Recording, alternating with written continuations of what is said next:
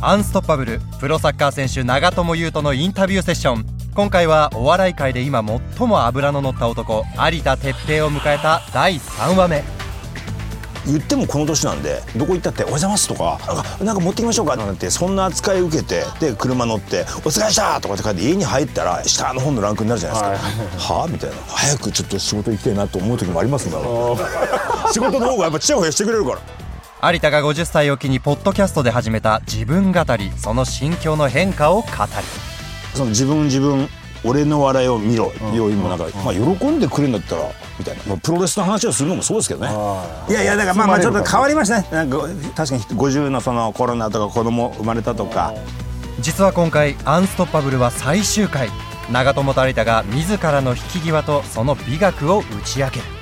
子供今テレビとか見て「あパパ」って言い出しましたけど「パパよくここでこの一言出たね」みたいなことを言える 言わす。俺あそれだな。一回言わさないとやっぱそれを「パパやっぱ意外とパパって面白いわ」さて最後はどんなアンストッパブルな幕引きとなるのか。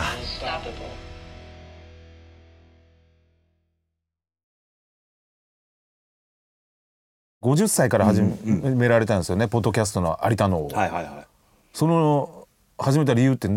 まあそのもちろんお話をいただいたっていうのが大きいんですが、ただい今今日なんかもそうですけど結構なんなんていうんですかその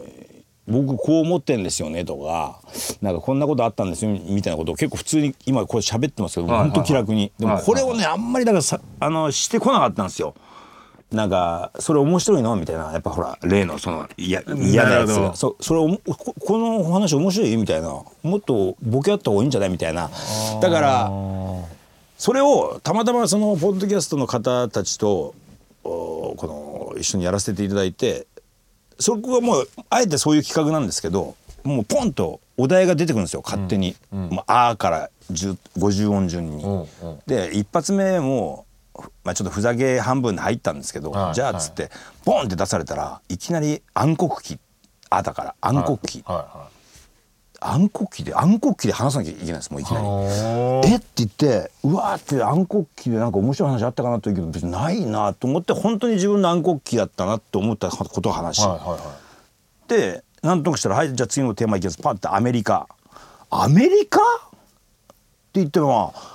あそういえば中学校の時あのホームステイやってたなみたいな話をなんかしてなんとなくそのまあ別につまんない話をしてたかどうか知らないですけど割と自分の身の上話をして終わったらスタッフの方がめちゃめちゃなんか喜んでくれて全然いいじゃないですかみたいなそのえいやでもそんななんかオチとかボケとかとかなんかいやそんなんじゃないそんなんじゃないです。別に本当にちゃんと聞きましたよみたいになってああだったらまあちゃんとは話し話そうみたいな。まあ、ふ普通こう飲んだ席とかでは普通に話すのに、さあカメラとかになるとちょっとこうなんかやんなきゃいけないのかなみたいな、まあそれももうなんかそんな言ってくれるんだったらじゃあ話しますねみたいな。その時ボーンとなんせ事前にくれないんでテーマを。はいはいはい。ええだからその時。はいその時なので。それでなんかなんだからまあそれもそういうなんかまあいいか喜んでくれんだったらみたいな。なんかその自分自分俺の笑いを見ろ。要因もなんかまあ喜んでくれんだったらみたいな、まあ、プロレスの話をするのもそうですけどね。はいはいはいプロレスの話って別に僕が面白いわけじゃないけどプロレスあのプロレス面白かった話をするんですが喜んでくれんだったらじゃあやりますみたいな。いやもうだからラーメン番組が仮にできたとして、はいめ僕はめっちゃ嬉しいですけど、見てる人もめっちゃ面白いですよ。だったら「ああやりますわ」みたいな「えこれだって別にお笑いの番組じゃないですけどいいですか?」いや全然いいですって言うんだったらもうやりますみたいななんかそういう気持ちはありますね。いやー自分より相手っていやそうもう成功者のもう結局成功じゃんこれ 見せつけられて終わそれに行くんです最終的に。それ性格悪決してそんなこと決してそんなことない。いやでもねちょっとこう余裕がありあってなんかいやいやだからまあまあちょっと変わりまましたね。なんか確かに50のそのコロナとか子供生まれたとかまあ一つの節目。まあその時にやっぱ40の時なんてそんなことあんま思わなかったですけど50だとやっぱり自分も自分が子供の頃テレビを見ててそのあの上の人年いってる人が面白くない。若い人が面白いとかなんか音楽も同世代の人たちがやってる音楽はいい音楽で昔の音楽は古いそんなふうには思ってないです。だけど応援したのた人誰かっつったらやっぱ同世代の人を応援してたじゃないですか。そうですね。で僕らで言えばお笑いではちょっと上のトンネルズさんとかはいダウンタウンさんとはいはいはかでおもう音楽だってやっぱそのミスチルとかなんか。はいだから決してその昔からやってる人たちを応援して追っかけするわけもなく。だからやっぱそれは時代によってねそのこのスターっていうのははいはいどんどん消えろとは思わないですけど。だからまあ世代交代を僕は進めますとそんなことを思う思わないですけど、なんか50になってあまあまあまあいつぐらいまでややれっかなっていうか自分の気力も含めてねさっきのあのまさにカメラじゃないですけど。どう考えてるんですか？いつぐらいまでみたいななんかクリあるんですか？まあだから本当そのよよく言いますけど、まあ、まあまずオファーありきじゃないですかこのこの仕事は。だから自分から辞めますわっつったっていやそもそもオファー出してないしって言われたら終わりなので。だからオファーがありつついやもうまあまあでもあるじゃないですか。まあもうここまで来たらまあまあまあそのこれはばっかり本当わかんないですよ。こればっかりは本当わかんない。そうなんそういうもんですよ。まあ、こればっかりわかんないってそのなんかあゆさん不祥事みたいなのが出た時ぐらいじゃないですか？あもうダメなの。あのなんか不倫しましたみたいな。もうわかんないですよね。こればっかりは、うんでもそれがなか それがないなかなければもう行くんですよ。そのそのままの流れでだからこのなままの流れで行ったと仮定してじゃあ何歳ぐらいまであのーこのトップの世界でやりたいのかお笑いの世界で。トップというまああのその自分の例えばその長友さんでも、なんか例えばじゃあ考えてないと思いますけど例えば引退をしたとして、その後にやってみたいこと多分世界一周したいとかでもいいですし、はなんか、えー違うスポーツにチャレンジするとか、なんかそういういろんななんかなんとなくの展望があるかどうかわかりません。まああったとして、はいはい。その要は限界僕がもうこのこの仕事を70とか80ぐらいぐらいまで仮にやったとして、はいはい。それぐらいでああもうちょっとそろそろ気力もなくなったから旅行でも行こうかとか言ってる時にマジで体動かないわってなるのも嫌でしょ？まあそうですね。確かに確かに、はい。嫌だね。うまいもん食おうっつってもいやもうこんなもう重くて食えないわとか。確かに。でしょ？だから逆にじゃあって言ってもう今のうちからやめて、もう50だからやめようっつって今体動くから世界中ゴルフやって回ろうなんて言ったってそれはそれで多分いやもうちょっとなんかやりてえなって多分なってるはずだかまら。どこら辺なのかなってとこですよねそのね。体も動く趣味もしたい。子供の成長も見守りたい。でもそれに集中してもう本当大丈夫って言えるのがね多分それを本当待ってたら本当いつまでたっても多分やめないと思うんですよ。7080になっても。あでもそこでやめたって言ったって何にもできないんでーまあ仮に貯金してたとしたって、うんうんうんどこどこどこで別荘でも建てて行くかって「いやーもう飛行機乗んのいいわ」とか。ああ確かに。だからそこですよ。難しいね。難しいでしょ？うーん。あいやー自由に金使いたいな欲しい服買いたい欲しい時計欲しいとか言ったって、いらなくないみたいになってます、どんどん年を取れば、ね70歳80歳とかになってくるとももう今おしゃれしようかって言って「えうんいいけどそれなないくらの何十万のなえそれ何んなんで?」いやいやももモテないよもうういやい見てなっていくじゃないですか。やいやなるなるほんまにでかといって別に汚い格好ししてるわけで、まあしたくもないけどなんかそそ趣味は服だからとか言って靴スニーカー買いたいとかなんかやったっていやだから何よってなっていくし年とも合わなくなってきたりするかもしれないし。今でまだ52でラーメンの食べ歩きもおかしいですけど、まだできてますよ。これがもう70とかになって「ああもうえラーメンもって。二郎系行ってんですよ」みたいななんか。絶対ないで「いやいや死にますよ」おやめた方がいいですよ」ってなるじゃないですか。そうですねだからそのバランスなんですよ。やっぱ海外旅行行きたいし子供とやっぱりこうなんか抱っことかしたいし、ねそうか。だからまあでもまだ止まれないですね。うんまあそれ今もうちょっと。今あのー少なくとも子供今テレビとか見て「あパパ」って言い出しましたけどうんはいはいはい。なんかやっぱ「おーおパパパパ何？すごいじゃない」みたいなことを言わすまではちょっとね今なんか出てる人ぐらいですから「パパよくここでこの一言出たね」みたいなことを言える 言わす ある程度物心ついて俺ずっと家にいて「パパって何してんの、そもそも。何の人?」って言われるの？嫌じゃないですか。なあね確かに。やっぱそれは言わ言わせた。それあそれだな。一回言わさないとやっぱそれを。おー「パパやっぱ意外とパパって面白いわ」みたいな。おーおーおーお「あの話してよ」とか言われてゴールかもしれないーですね。そこっすね。ええ。だから僕今子供たちがやっぱパパのサッカーをもうマジで見たいって、うん。パパのサッカーちょっと今もうあれから今のサッカーってだいぶ進化したけどやっぱパパのサッカーはすごいわって言わせたくないですか言わせたいね。ですよね。だから 4, 4回目でやめようと思ったけど5回目目指してるんですよ今。2年あー。2年2年半なんでちょうど上の子とかまあ8歳とか7歳はい8歳になってくるんで大体わけわかるじゃないですかもう。だいぶねはい。カタールワールドカップの時はまだねちょっとあんまりわわけ分かってなかったんで、じゃあちょっと次のワールドカップ目指していったらこれかっこいい親父を、ええ。まあ、脳裏に焼き付くつかせるんじゃないかなといや思って。絶対そうでしょ。絶対周りもいますしね、学校の「お前の親父すげえな」そうとかそうですね、はちょっとだからそれを僕も目指してます。あこれだってだとしたらもう下の子まで考えたらワールドカップ10回ぐらい出なきゃダメですね。もう10回で 40, 40, 40年ですけどそうですね。いやでも次は絶対出てくださいマジで。絶対、ね。いや俺もう5回今日見方が変わりましたから長友さんの。あ本当ですかそういう目で見ますからああーだいぶ抑えてんな自分のことあら今俺映りに来てないみたいな。まあ面白いと思いますいやそういう見方方はいしてみたいです長友さん。たまにの試合60分とかで変えられる時あるのよ。はうんもうめちゃムカつくのあれ なんでここそこからなのに。そっからの俺のストーリー残してんのに。ここで終わらずここまで。俺バランス取ってやってたのにこっからの俺のストーリーを取る。そういう場合はどうするの？変えられた瞬間のこのこのベンチに帰っていく時になんか一発かますんですか、なんかこうカメラ探すとか。あのそれ恥ずかしいでしょ。かっこいい時にやりたいわけそれは。ああなるほどなるほど、うん、なんかピッチャーで全然なんかダメでカメラ探してるみたいにダサいのよそれ そうかその時はもうしょうがなく今日はダメだったって。ああーダメだった。なちょっと反省してちょっと悔しい気持ちもありながらみたいな。ちょっと見てそういうの面い白いいやいやいやそういうメッセージもうめちゃくちゃおも楽しみになりました。長友さんの試合が。Unstoppable. さて全16回にわたりお送りしてきた長友佑都の「アンストッパブル」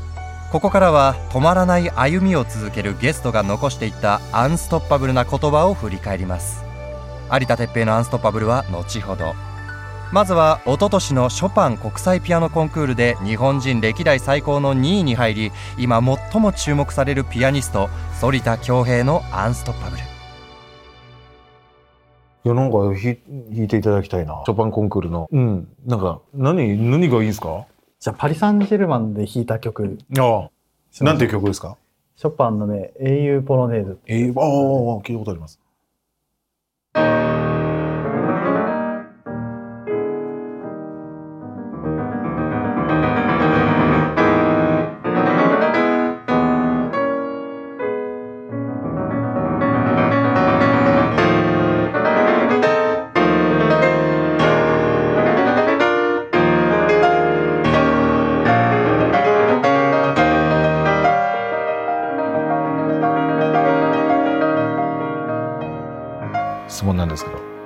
ストッパブルであるために何が必要か。メッセージをお願いします。いやまあやっぱりこう目標というか何かをこう設定して、そこに向かって走り続けるっていうのは大事なことかなと思い本当に僕も逆算型で生きている人間なので、はい。やっぱそれを行うためには何をするかっていうでそれのその過程で見えてきた中でまた次につなげていったり見えてくるものがあると思うので、うん。これ僕の場合は本当に目標を高く持って、えーあとは少しだけ、うん、周りにどう思われようがちょっと強めに発信していく、でそれを有言実行していくっていうのは、まあ、だ僕にとっては、うん、大事なことでそれをやっている限り人生は止まらないのかなとうん思います。ありがとうございますなんか同じです。はい。いや自分の言葉を聞いてるような本当に。いや本当にね僕もドキュメンタリーだって本読んでてあちょっと一緒すぎて恥ずかしくて言えないぐらいだったので、もう本当に自分の言葉でした今。って感じるぐらい。うん、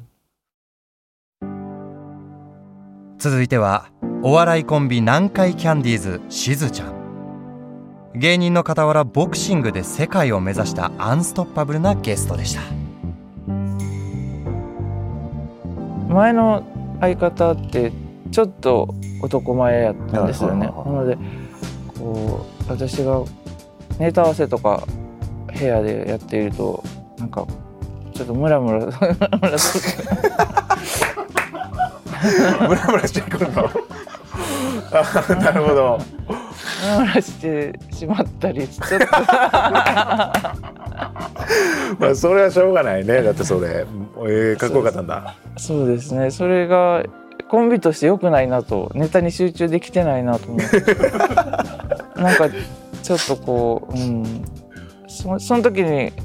タイミング的にもその時に山ちゃんから声がかかったんであ山ちゃんはムラムラしない。その理由。あとはそうですね。アンストッパブルに必要なこと。アンストッパブル止まらないってことですよね、止まらない。必要なこと。えー、何やろう。止までも止まってしまう時もあると思うし、絶でもなんかまあボクシングばっかりになりますけど私やってて怪我しすごい結構大きな怪我をしてしばらくできないってなって、その時って、まあ、ボクシングがの頭になってた時一番や今やりたいことができないってなった時とかはもう止まってしまうんですがその時にしかできないことっていうのを探して、まあ、運動はでできないんですけどその時になんか私はちょっと一人で旅に出て自然いっぱいのところに行ってっていうのをしたりでもそういうのってそういう怪我したことによって時間ができて、うん、それがなかったらその旅には出てなかったし、そこでなんかじっと家にいるより何か動か動き出出してなんか人いろんな人とこう一人旅先の人と喋ったりとかして癒癒されてみたいな経験ができたのでまあストップしちゃう時もあるけど何かこう今できることを探して今しかそれはできないことかもしれないし何にもできないっていうことはないんじゃないかなって思うので、うん、そういう時間もそうですねそのプラスと捉えて、さっきそのな中園さんがおっしゃったみたいにコントロールして、あメンタル。っていうのが 何ですか？アンストッパアンストッパブル。何やったけど。アンストッパブルです。3人目は芸人と小説家。二足のわらじを履く又吉直樹のアンストッパブル。高校時代サッカー強豪校で活躍していた又吉がサッカー志向で社会を生き抜く処世術を長友に伝授しました。でも本当に僕はサッカーのおかげですね。今活動できてるのはここからもちろんどうなるかわからないですけどほぼサッカーで考えてますね。サッカーの例えが多すぎてあの気をつけてるぐらいです。なんかあ今サッカーでいい例え思いついたけどまたサッカーの例えになるからちょっと我慢しようとか。で番組出てても例えば MC でさんまさんがいて、はい他にいろんな演者さんがいて、はい。自分がいる時も、はい。話の流れとかあるじゃないですか、はいあれも僕サッカーで考えてるんですはいだからうんうん今みんなが話してるテーマはがボールのあるところなんですけど、いはいはい。そこにみんなこう中央に集まっていって分厚くなるんですよ。なるほど。だから僕はサイドに貼っとくんですよ。でここでこれがもう誰かゴール決めるかもしれんしこの流れで。どういう流れになるか分からんけどこれが停滞した時に絶対にさんまさんはあの逆サイドに一回あこれもうこの先ないなと思ったら振ってくるからここで一人で空いてるスペースドリブルでバンっていったらなんかすごい。いけるぞみたいな。もうそのイメージでよし逆サイもう逆サイドフリーですみたいな。でみんな同じことばっかり言ってるから、うんうん。全然違う角度で今あるから振ってくれみたいなそのサッサッカーで考えてます。でそれがまた違うカテゴリーで自分がちょっと先輩で、僕みたいなプレースタイルのやつが左サイドで張ってる場合は そいつのスペース邪魔したらあかんからちょっと仲寄るんですよ。仲寄ってこの真ん中の話にさ参加するんですよ。あえてね。参加して、うん。で参加しながらもど真ん中はあんま行かないんで参加しつつうん。様子見て、逆サイ振られてそいつが行くんやったら行ったらいいし、うんうん。あかんかったらうん。僕もサイドからオーバーラップ。オーバーラップするっていうイメージとかわ割とサッカーで考えるんですよ。いいなマジか。そうなんですよ。いや面白サッカーの例えで全部。そうですね。置き換えてなんかこう俯瞰して見れるっていうのは。だサッカーがかなりもう完成度の高い競技やと思うんですよね。はいはい敵もいてで常に状況変わってとか、でポジショニングもそうですしもうボール持ってる人が右でも右足で持ってるか左足で持ってるかでもちょっと変わるじゃないですか。まあまあそうですね。あの繊細さが多分あの繊細さでいろんなジャンルを見ていくと結構いろんなことがうん。あれみんなそこまでポジションの立ち位置とか変えてないなとかこう対人プレーに慣れてないなとか要は自分だけで成立してる世界じゃないじゃないですか。サはいサッカーって相手がいるから。うんうん。でも実は社会も全部相手がいまあてその関係性のものやからでそれを常に想定してできるのがサッカーやってたおかげやなっていうふうに思うんですよね。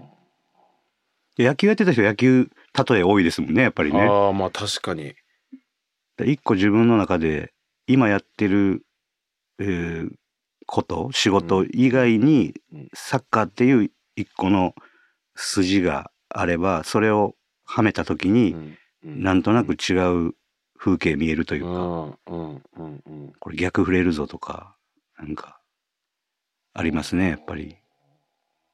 自分とその他の人の関係でまあ社会出ても同じですからねどこにいても誰かとの関係ではい、自分は成り立ってるしはい生きてるしって考えるとそうですね。ねえなるほど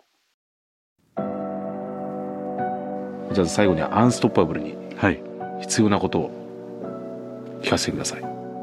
必要なことか。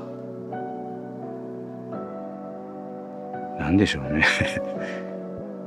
あ、でも、なかなか実現しないような目標を立てるっていうのはいいかもしれないですよね。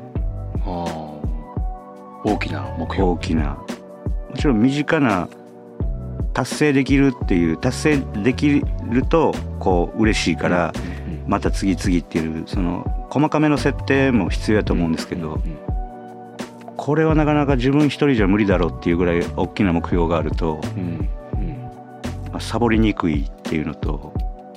やめずに済むというのがあるかなとは思いますけどね。大きな目標を立てると。はい。世界平和とか思うとなかなか一人じゃ難しいですけど 難しいからこそ止まらずに何かしら活動を続けていけるっていう。うん。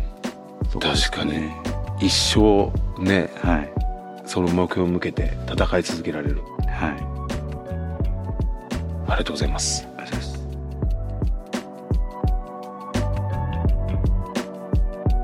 今最も注目されるアーティストも訪れてくれました。夜遊びのアンストッパブル。次々にヒット曲を書き続ける天才コンポーザー綾瀬と実力と努力を兼ね備えるボーカルのイクラアスリート長友とアーティスト夜遊び。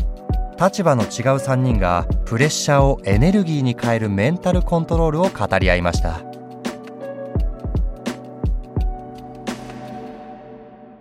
プレッシャーってまあ音楽だとなんか数字にもう見えちゃうじゃないですか、この答えが、はい、そのね受け入れられてるかどうかっていう、うん、そのなんかこうやっぱプレッシャーって一曲一曲やっぱ感じてます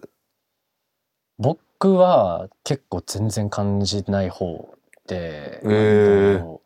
うん、すごく楽しくやらせてもらってますね。プレッシャーはあんまり感じてないですね。い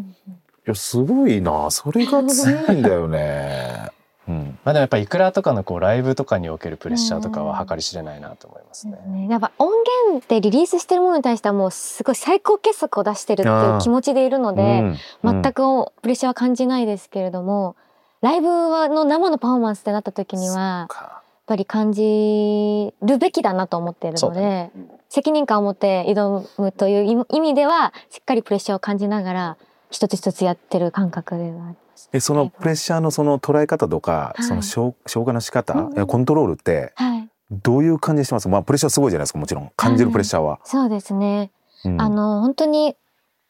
このプレッシャーとか緊張との向き合い方はずっと本当に悩み続けてきてはいるんですけど、うんすごく緊張するタイプなので、はい私もはいはい。なんですけどなんかあのある時からあのなんか怯えてステージに立つのって何の意味があるんだろうって思うようになって、で最近は特にあのライブ前に瞑想するようにしていて。でしっかり自分と向き合った時にうんやっぱりこう背負ってるものとかあのなんだろうプレッシャーが重なると、あのすごくあの恐怖の方が勝っちゃうんですけれども、うん。でも瞑想して一度こうなん原点に立ち返るとあ私はずっとい今まで今23なんですけど23年間歌が大好きで歌うこと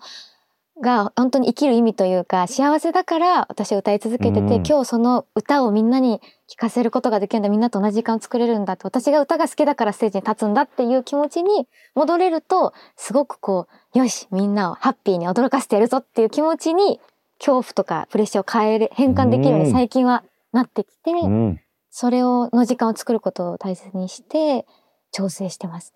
もうえ瞑想はどのぐらい？あでもそんなに長くしてないんですけど5分ぐらい5分ぐらいでもう整えるんだ自分の。整いますね。はい。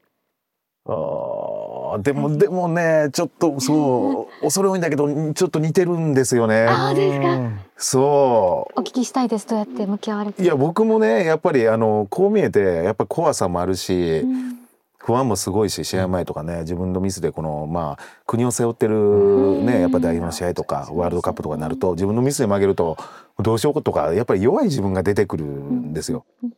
でも弱い自分出てくるんだけどやっぱりその恐怖のままピッチに立つと絶対いいプレーができないし、やっぱりその怖さとか怯えるものって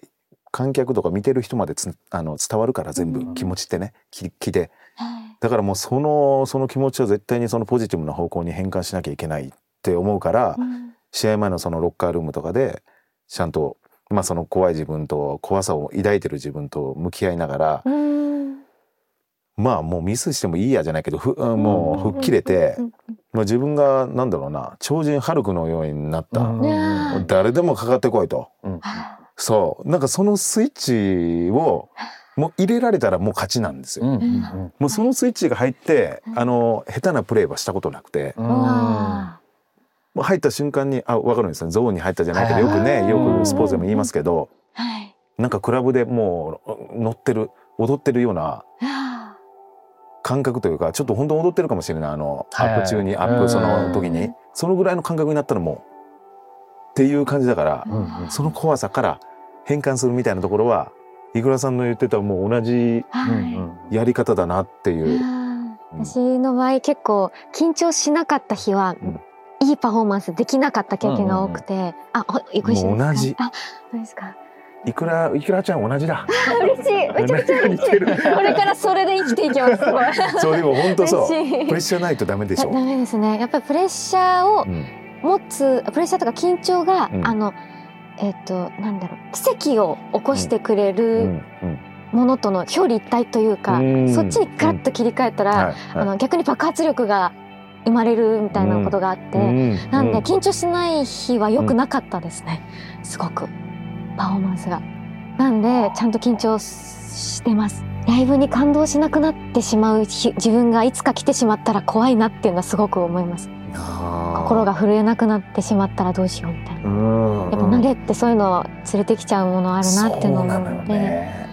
それがね多分 いろいろ多分出てくる時にまたなんかこうまた一個上に行けるのかそれともそのままちょっとこうどんどん直して終わってしまうのかみたいな。うん。なんかこう道二つ分かれてんのかなと思うんですけど。あと最後の、はい、アンストッパブル、はい、止まらないって意味なんですけど、はい、あの進むために必要なこととは何でしょうか？そうですね。で僕はあの物事をシンプルに考えるようにはすごく最近はしてます。なんか壁にぶち当たりそうになった時とかも、自分で難解にしちゃってるなって思うことがすごく多いのでなんかやっぱ気持ちが沈んだりあうまくいかないなって時って大体複数個によるこう物事が絡んで沈んじゃってたりとか、前に進むべき道が分かんないって時に一回ちゃんと整理して、これは今考えてもしょうがないことだよね。これも今考えるべきことではないよく考えたらじゃあ今自分自身が立ち向かうべきはこの一個だけじゃんって言ってシンプルな道をちゃんと作ってあげて、うん、そことしっかり時間をかけて向き合うってことをして打破するみたいなことは最近多いかなと思ってるので、物事を一回整理してシンプルに考えるっていうのは結構大事かもなと。ちょっと偉そうですみません。いやいやいやすごい。もう乗り越え方ももうなんかちょっともう天才に片付けてはいけないんだけど もうそれも含めて最後にもいいコンビというかおお互い支え合うみたいなもう夜遊びのね。いやもうそれはいい曲できるよね。やっぱこういやもうやっぱ人間性とこの人格というか。うん、気がいいもんやっぱだから話聞いても本当気持ちよくて。嬉しいですそれは、うん、なんか僕自身がなんか逆に元気もらえて。また明日の練習ちょっと追い込んでやろうとか、ちょっと思えてる自分がいるから。光栄です本当に。いやすごくないですか？だからやっぱりその気気がやっぱりみんなに受け入れられて心地よいこのやっぱ感動とか、うん、につながってるんだろうなっていうのを僕今日ねそれだけで感じたから最後は今回のゲストお笑い界の第一線で走り続ける有田哲平のアンストッパブル。最後アンストッパブルに必要なことは何でしょうか？ああでもやっぱ今日僕なんかよく昔は尖ってたななんてかっこつけて言って今はもう全然よって言うけどやっぱその、うんうん、そのそのそれ尖りっていう悪いイメージの言葉じゃなくて、それが少しでもやっぱ残ってないと、うん、やっぱ本当にやる気というか、がなくなってしまうもんだなとやっぱ長友さんがマックスでそのワールドカップで尖っててそこで世界に行き、だんだんそこから学んで今少しずつ後輩へバトンタッチしてるけど、まだ残ってるからやれてると、あれがなくなった瞬間にまあ多分幕引きだろっていうことを聞いた時に、なるほど確かにとすごく共感できたんでやっぱそれ止まらないという意味で言えばやっぱそれは意識しといた方がいいですね。まだ俺はちょっとだけでも尖ってるとか、まだ俺全然ちょっとどうだっていう気持ちがある、だけどそれが本当にもうフォアザチームっていうかもう本当にどうぞ俺なんて俺なんてもうマジ裏方でいいってなったらもしかしたら有田さん見たくないですよ。有田さんは出てきてほしいんですよ。みたいな。もしかしたら有田さん好きですね僕。ちょっとこう幕一線引く時期かもしれませんからね、い。やそれはもう残しておこうと思いますその日は。ちょっとそのその目線で見るのもめっちゃ楽しみだな今後テレビ。ああそうそうですね。あ尖った有田さん出てきたああ出たあこう こう意識しとんなみたいな。いや後半後半今今までガーッとみんな言ってるから後半ちょっと残してるからみたいなのややりますか番組エンディングでドカンと取ればね印象残りますから。有田さんすごいなみたいな。ちょっとそれも含めちょっといやいやいい話できましたね。マジで面白かった。面白かった。本当面白かったありがとうございます。ありがとうございました。お邪魔しましたありがとうございました。16回にわたってお送りした「アンストッパブル」止まらない人たちの生き様や言葉には前を向いて生きていくエネルギーが満ちていました。そして長友佑都も5回目のワールドカップを目指して今日もアンストッパブルな挑戦を続けています。